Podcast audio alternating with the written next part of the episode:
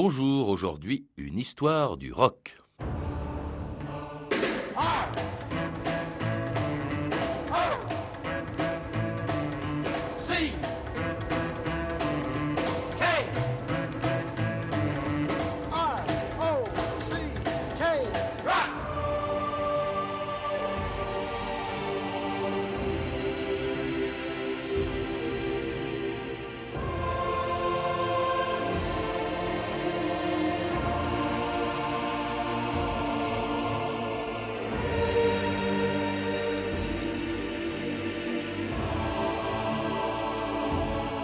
2000 ans d'histoire.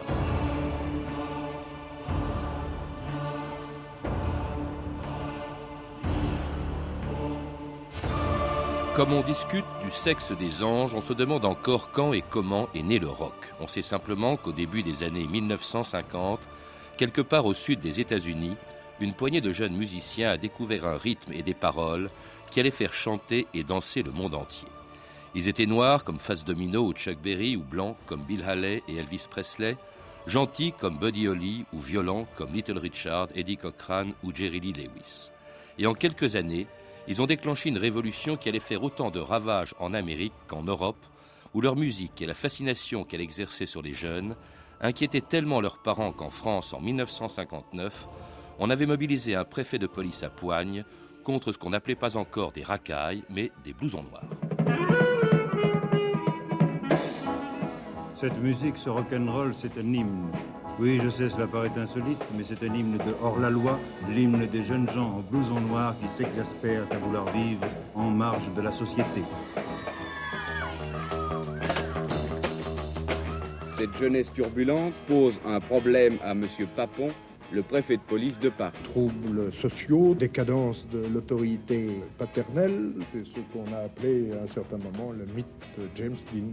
Vous arrêtez tous les jours à Paris de ces blousons noirs. Les précautions humanitaires sont prises pour une répression effective et efficace. Oh.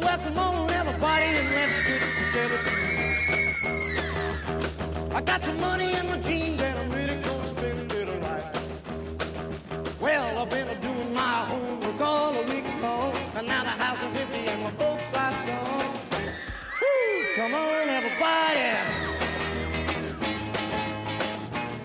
François Jouffa, bonjour. Bonjour, merci Alors, et- de m'inviter au micro de France Inter. Eh Salut ben, Patrice. On est heureux. Alors les blousons noirs qu'arrêtait euh, Maurice Papon en 1959 sont devenus depuis des parents et même des grands-parents respectables dont les enfants et les petits-enfants dansent encore le rock. C'est peut-être au fond parce que tout simplement, et vous l'écrivez dans un livre qui vient de paraître chez Talandier, c'est d'abord la musique de la jeunesse.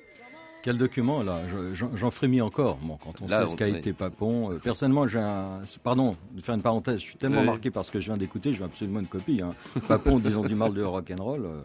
Euh, j'ai un souvenir de, de, de- de reporter où il m'avait avec euh, son pouce euh, marqué qu'il allait me faire égorger si je diffusais une de ses interviews. Donc personnellement, alors chaque fois que j'entends Papon, je, je Mais tremble. qui disait, le journaliste qui était très complaisant avec lui, disait que c'était une musique de hors-la-loi. Alors vous, bon, vous parlez de musique de la jeunesse, c'est vrai que c'est peut-être ce qui explique la pérennité au fond du rock, parce que c'est de plusieurs jeunesses, celle des parents, de, enfin des, des, des- des blousons noirs des, des années euh, 50, celle de leurs enfants et de leurs petits-enfants. C'est quand même assez rare qu'une musique ait pu à ce point marquer plusieurs générations, euh, et cela aussi dans le monde entier. Ça aussi, c'est tout à fait nouveau, François. C'est le premier phénomène de globalisation.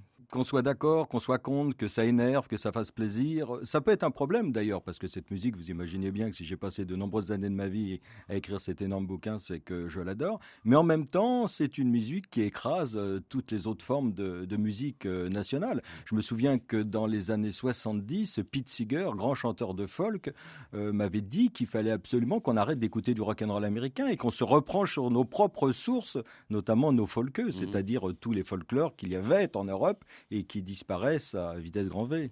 Alors ça, bon, euh, elle a réussi quand même à survivre à plusieurs générations, peut-être parce qu'elle a aussi su s'adapter euh, et durer suffisamment longtemps pour que vous lui consacriez avec Jacques Barsamian une belle histoire du rock en 900 pages, euh, s'il vous plaît, en commençant par ce dont nous allons parler aujourd'hui, parce qu'on va pas parler de toute l'histoire du rock, mais de sa naissance qui est un mystère. Alors la presse a célébré euh, les 50 ans du rock en 2004, l'année où l'on découvre Elvis Presley, d'autres affirment que le rock est né au contraire en 1955 avec Bill Haley.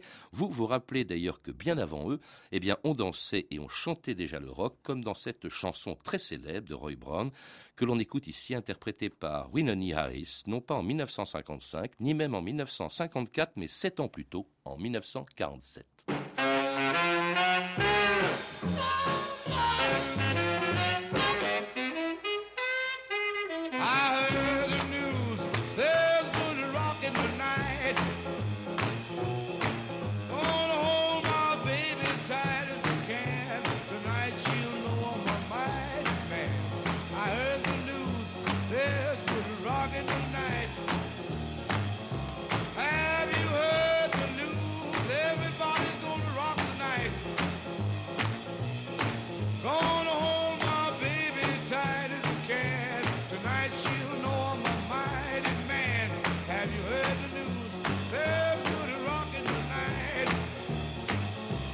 Et c'était un des titres les plus célèbres et les plus anciens du rock, Good Rocking Tonight, chanté par Winnie Harris, une, sur des paroles euh, de Roy Brown. Ça, c'est extraordinaire. C'est en 1947. Vous-même, dans votre livre, vous dites que on parle de rock déjà même avant la deuxième guerre mondiale. Oui, bien sûr. Et d'ailleurs, il faut signaler que, que ce titre plus rapide, quelques années plus tard, sera un des succès Du euh, rock, oui, repris par d'autres. d'Elvis Presley. Ouais. Rock and roll, qu'est-ce que ça veut dire déjà hein Euh, Dans le l'argot, le slang euh, des Noirs américains du sud des États-Unis, euh, les, les petits-fils euh, des esclaves, on parle beaucoup de ce sujet en ce moment, euh, rock et roll, c'est d'avant en arrière, autrement dit mimer le, le coït, Mm. le geste de, de reproduction. Euh, Il y avait des mots, rock et roll, dans des tas de, de blues des années 30 et, et des années 40. Euh, Bill Haley, qui, s'est fait connaître dans le monde entier par Rock Around the Clock, on l'a entendu au bout de l'émission, euh, prétendait, et pourquoi pas, que c'était lui qui, le premier, dans une chanson de 1952, Rock et Beating Boogie, chantait Rock, Rock, Rock, Everybody, Roll, Roll, Roll, Everybody. Il y avait rock et il y avait roll. Mais c'est vrai que dans des tonnes de morceaux précédemment, il y avait soit le mot rock, soit le mot roll. Alors de même que l'on discute de la date de naissance du rock, qui est assez imprécise, en fait il n'est pas apparu comme ça brusquement par hasard, on se demande aussi d'où il vient. Est-ce que ça vient de la musique des Noirs, du sud des États-Unis? Il vient du sud des États-Unis, ça vous le dites, c'est tous les chanteurs, les premiers chanteurs rock sont, sont nés là-bas, mais est-ce que ça vient du jazz, du rhythm and blues des Noirs, ou est-ce que ça vient de la musique folk des, des Blancs? François Jouffa Alors, certains pensent que le rock'n'roll, ce qu'on appelle rock'n'roll, maintenant on dit quelquefois rockabilly pour, les, les premiers- pour le rock premier, pour envoyer une expression à la mode, euh, est uniquement blanc. Mais c'est vrai que les Noirs, depuis très longtemps, écoutaient les premiers succès de Fats Domino, c'était du rock'n'roll, ils appelaient ça rhythm and blues, rhythm and blues, ce que les jeunes aujourd'hui appellent R&B, R&B. Euh, donc il y a toujours eu cette forme de musique. Par rapport au jazz, c'est les mêmes sources, mais c'est une musique euh, cousine. Euh, le jazz est, cousin. Alors, est-ce que c'est une musique noire, une musique blanche? Euh, Dans le bouquin, je me permets de faire un peu d'arithmétique scolaire pour dire que country blanche plus blues noir égale rock, égale rock and roll. C'est très très simplifié le problème parce que les, les premiers noirs importés de force au 16e, 17e siècle de la côte ouest de l'Afrique pour, servir euh, d'ouvriers euh, forcés euh, dans, dans toute l'Amérique et même dans les Antilles, dans les Caraïbes, euh, au départ, on les a complètement acculturés. On leur a interdit de porter leur, leur propre nom. On leur a, on a cassé tous les instruments de musique que certains avaient pu apporter. Il leur restait que le chant, ce qui est devenu le scat de jazz. Et souvent, le scat, c'était un cri pour prévenir euh, que le contremaître allait arriver quand on travaillait. Mais le, le- le- il reste le rythme. Hein. mais les- on peut dire que les tam-tams, les Amérindiens, les natives américains, comme on dit aujourd'hui, avaient déjà. Bon, ça, vient un peu, ça vient un peu des deux, au fond, et de- du country, du, du jazz, etc.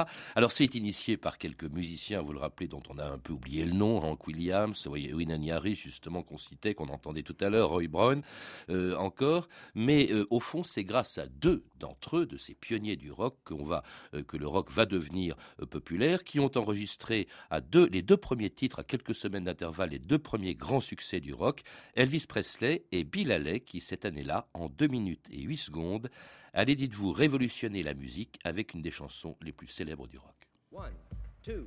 One, two, three o'clock, four o'clock, rock. Five, six, seven o'clock, eight o'clock, rock. Nine, ten, eleven o'clock, twelve o'clock, rock. We're gonna rock around the clock tonight. Put your glad rags on. Join me home.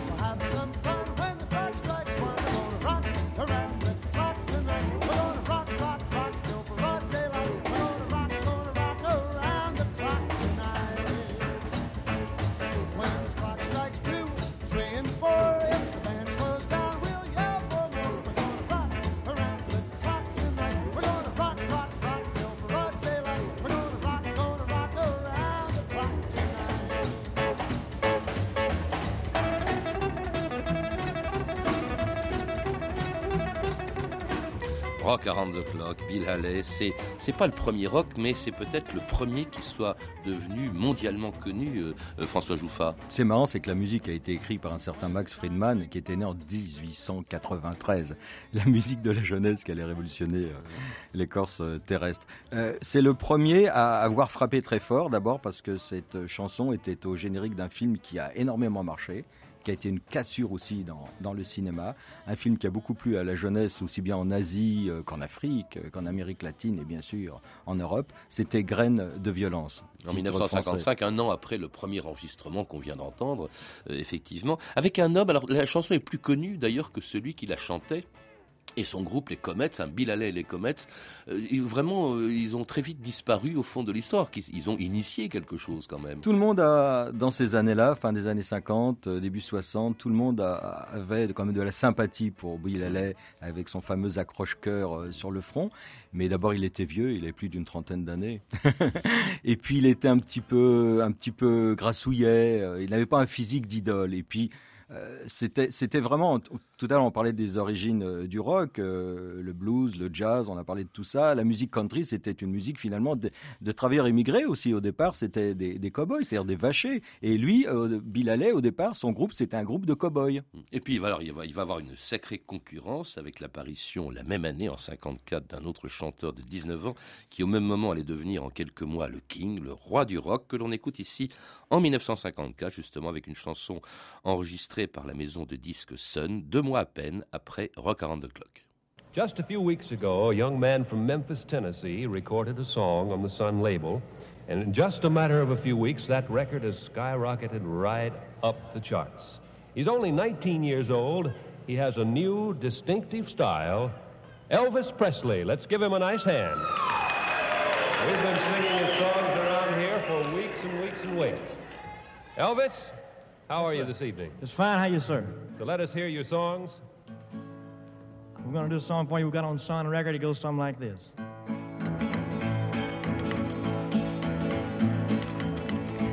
Why, that's all right, Mama. That's all right with you. That's all right, Mama. Just a handy way to do. That's all right. It's all right.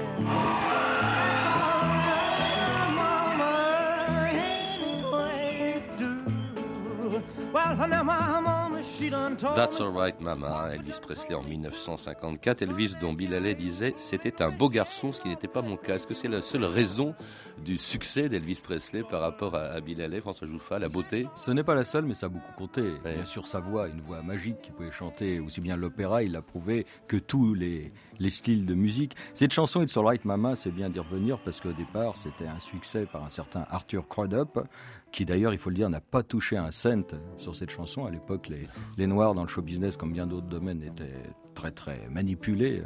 On exagérait un peu. Mais cette chanson, c'est vraiment toute l'explication de ce qu'on disait tout à l'heure, c'est à la fois une sorte de jazz blues noir très très sensuel avec un rythme plaintif country blanc. Ça devait exploser. Vous parliez de la maison de disques Sun à Memphis, euh, Tennessee. Euh, Sam Phillips, le patron, a dit, et c'était célèbre, le jour où je trouverai un noir.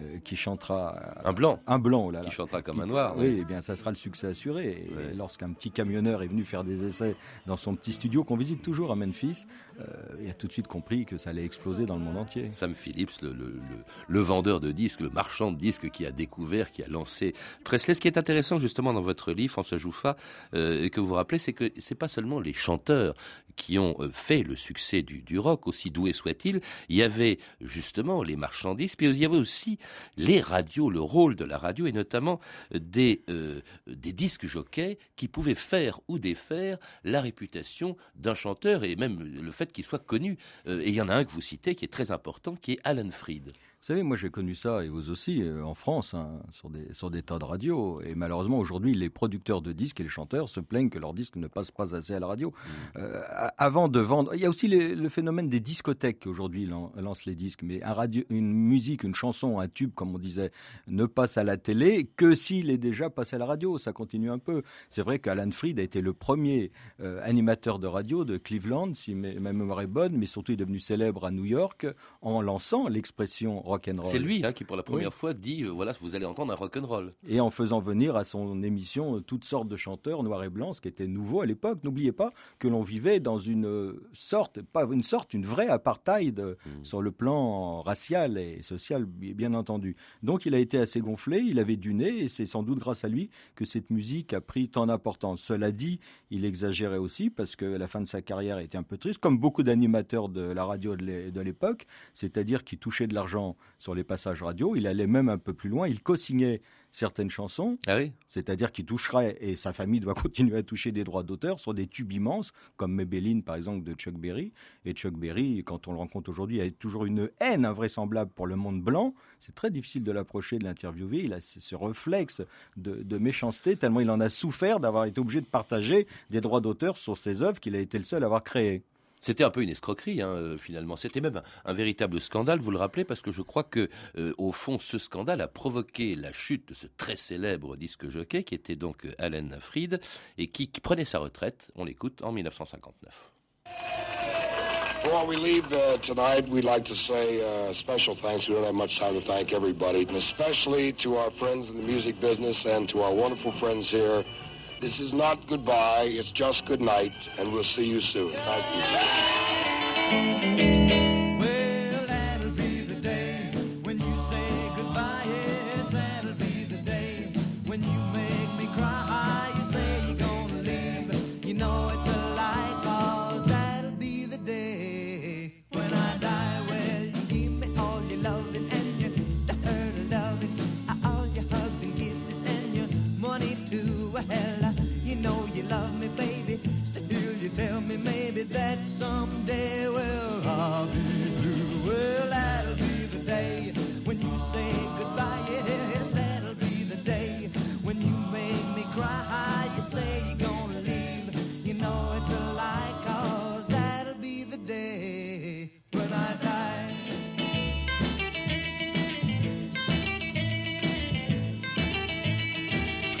That Will Be the Day, un autre pionnier du rock, Buddy Holly, euh, qui est vraiment un cas à part hein, dans cette histoire des premières années du rock, euh, François Jouffa.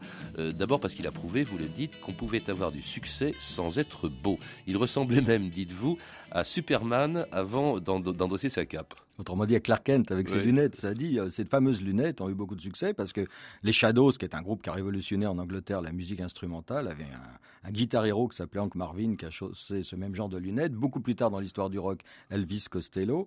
Mais c'est un euh, Buddy Holly a beaucoup marqué avec son groupe les Crickets sur un certain nombre de groupes anglais. Il y a les, les Hollies, puisqu'il y a eu Buddy Holly, euh, les Hollies en Angleterre par la suite. Et puis les Crickets, ce qui voulait dire les Crickets, le groupe de Buddy Holly, a inspiré les Beatles.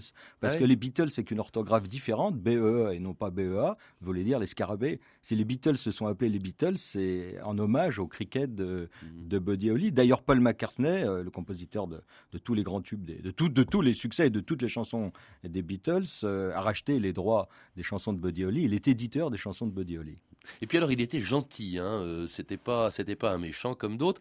Et alors aussi, ce est tragique justement, euh, ce cas à part, pas tellement à part d'ailleurs, c'est qu'il est mort, je crois, 18 mois après avoir été connu. Il a eu ce grand succès, ces quelques grands succès d'ailleurs, mais cette chanson qu'on vient d'entendre. Et puis euh, il meurt, je crois, dans un accident d'avion. Ce qu'il y a de pathétique, c'est que beaucoup de ces pionniers du, du, pardon, du rock ont eu une fin assez tragique. Cochrane, par exemple, qui est mort en, en 60 aussi dans un accident de voiture.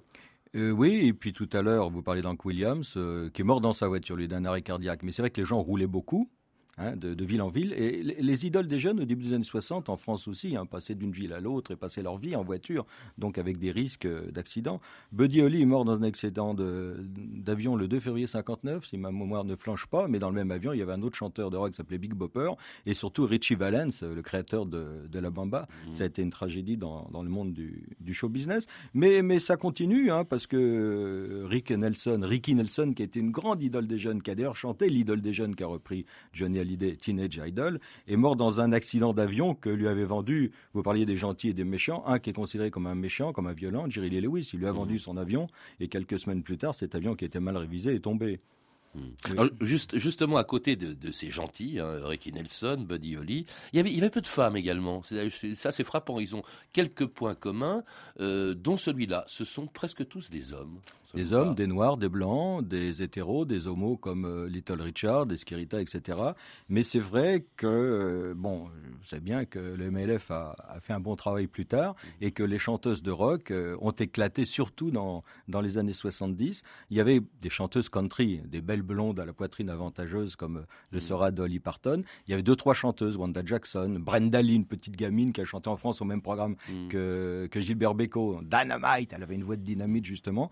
Mais c'est vrai que ça paraissait vulgaire, une femme qui chantait du rock. Il a fallu attendre plus tard les punks notamment. Et puis alors, il y avait donc des méchants, hein, deux enfants terribles, notamment du rock des années 50, les violents, comme vous les appelez dans un chapitre du début de votre livre, François Jouffa. D'une part, l'auteur de Tutti Frutti, Little Richard, et puis aussi celui d'un des plus grands titres du rock en 1958, Great Balls of Fire.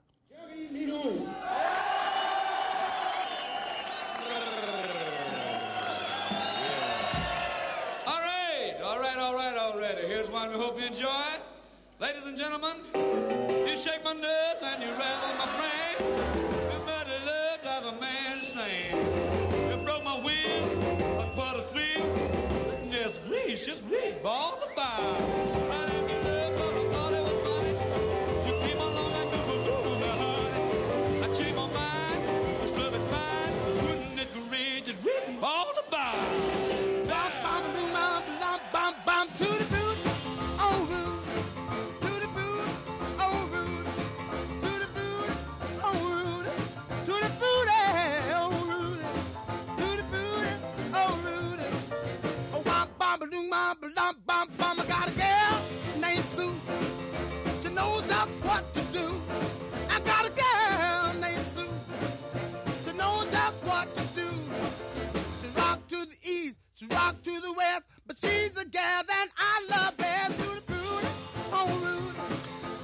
Après Jerry Lee qu'on a entendu à l'instant, Tutti Frutti, là, en ce moment avec Little Richard, le plus violent, dites-vous, mais le meilleur sur scène, François Jouffa. Ah, il est fantastique, c'est un showman invraisemblable. Il est passé il y a pas longtemps à Paris, on l'avait pas vu depuis des, des décennies. Il a un peu perdu la cote auprès des rockers durs et purs qui sont très sexistes parce que Little Richard a, a fait son coming out. On s'est bien rendu compte finalement qu'il n'était pas un roi du rock'n'roll, mais la seule grande reine du rock'n'roll. Et je dis ça sans plaisanter parce que c'est un très très grand monsieur, un très gentil garçon d'ailleurs, et qui lui n'en veut pas au monde blanc comme Chuck Berry. Et pourquoi vous le mettez parmi les violents, justement? Parce qu'à chaque fois qu'il passait sur scène, et même moi quand j'étais adolescent, on ne peut pas s'empêcher de s'énerver. euh, Il y a eu des, beaucoup de fauteuils cassés à lorsque Little Richard est passé. C'est-à-dire que c'est une musique d'excitation qui fait appel à des tas de, de neurones, j'ose pas dire de testostérone, qui fait que... Vous savez que les jeunes gens, finalement, les adolescents, n'importe quel pédiatre euh, vous le dira, il y a une sorte de... on est un petit peu coincé, on, a envie... C'était sa présence sur scène, au fond, qui le, qui, ah, sa présence en scène plutôt, son, qui, qui- qui faisait, qui déchaînait un peu les foules. Parce que c'est quand même un paradoxal. Vous vous rappelez aussi, il le disait lui-même, il n'y a que la musique religieuse qui m'intéresse et la Bible, c'est mon seul livre, le seul livre que j'ai lu de ma vie. Mais c'est un gros livre hein, quand même, la Bible. Oui, mais enfin bon, ça peut paraître Et- et puis surprenant il a pour été, le- il a été plusieurs fois preacher, euh, prêtre Ouais. d'ailleurs, euh, effectivement. Euh, Little Richard, c'est sans doute le plus grand chanteur de rock de tous les temps. Et tout à l'heure, vous me demandiez ce qu'avait de plus euh, Elvis Presley.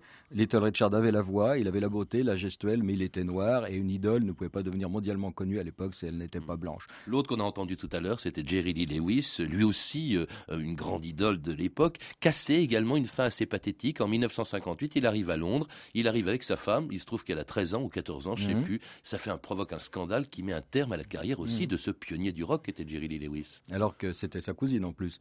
Euh, bon, on va pas remonter à Nabokov et à Lolita, mais c'est vrai que dans le sud des États-Unis, euh, les femmes pubères euh, se mariaient, comme en Afrique, très très tôt. Il a été très étonné d'avoir été mis sur le banc de la société, alors que dans le Tennessee, ça n'étonnait personne. Mais enfin, Jerry Lee Lewis, c'est beaucoup plus grave que ça, parce qu'il a été accusé, il y a des grandes enquêtes partout aux États-Unis, d'avoir d'avoir assassiné carrément ses cinq femmes. Ouais. Carrément. Cela dit, le juge est un de ses cousins et l'un des plus grands preachers américains, c'est un de ses cousins. Donc, il s'arrange localement entre eux. C'est un personnage étonnant. Je me souviens que c'était ma seule faute professionnelle au micro de France Inter.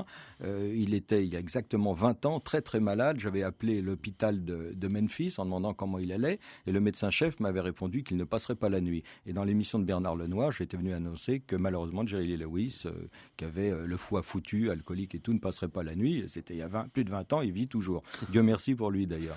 Et c'est un alors- mec très, quand je dis un mec, pardon, c'est un, un type, un bonhomme très très poli en même temps. C'est un violent, mais quand il vous rencontre, il vous dit sœur, monsieur. Ah oui. Et puis il fait partie quand même de ceux euh, qui, euh, on l'a entendu, il était à ce moment-là sur scène, qui ont fait connaître, parmi tous les autres pionniers qu'on a cités, François Jouffa, qui ont fait connaître le rock en Europe, d'où d'ailleurs il est revenu en inspirant des groupes qui ont détrôné en quelque sorte les Américains sur leur propre, et le rock Terrain. sur son propre terrain. Euh, ce sont euh, évidemment les Beatles, ce sont euh, les Stones, mais ça c'est une autre histoire que l'on retrouve dans votre livre, François Jouffa, toute l'histoire du rock jusqu'à aujourd'hui, avec des noms de tous ceux qui l'ont fait, comme cet autre pionnier du rock avec lequel je vous propose de nous quitter. Chuck Berry est un des tout premiers grands titres de l'histoire du rock enregistré en 1955. Maybelline, why can't you be true? Oh, Maybelline, why can't you be true? You done started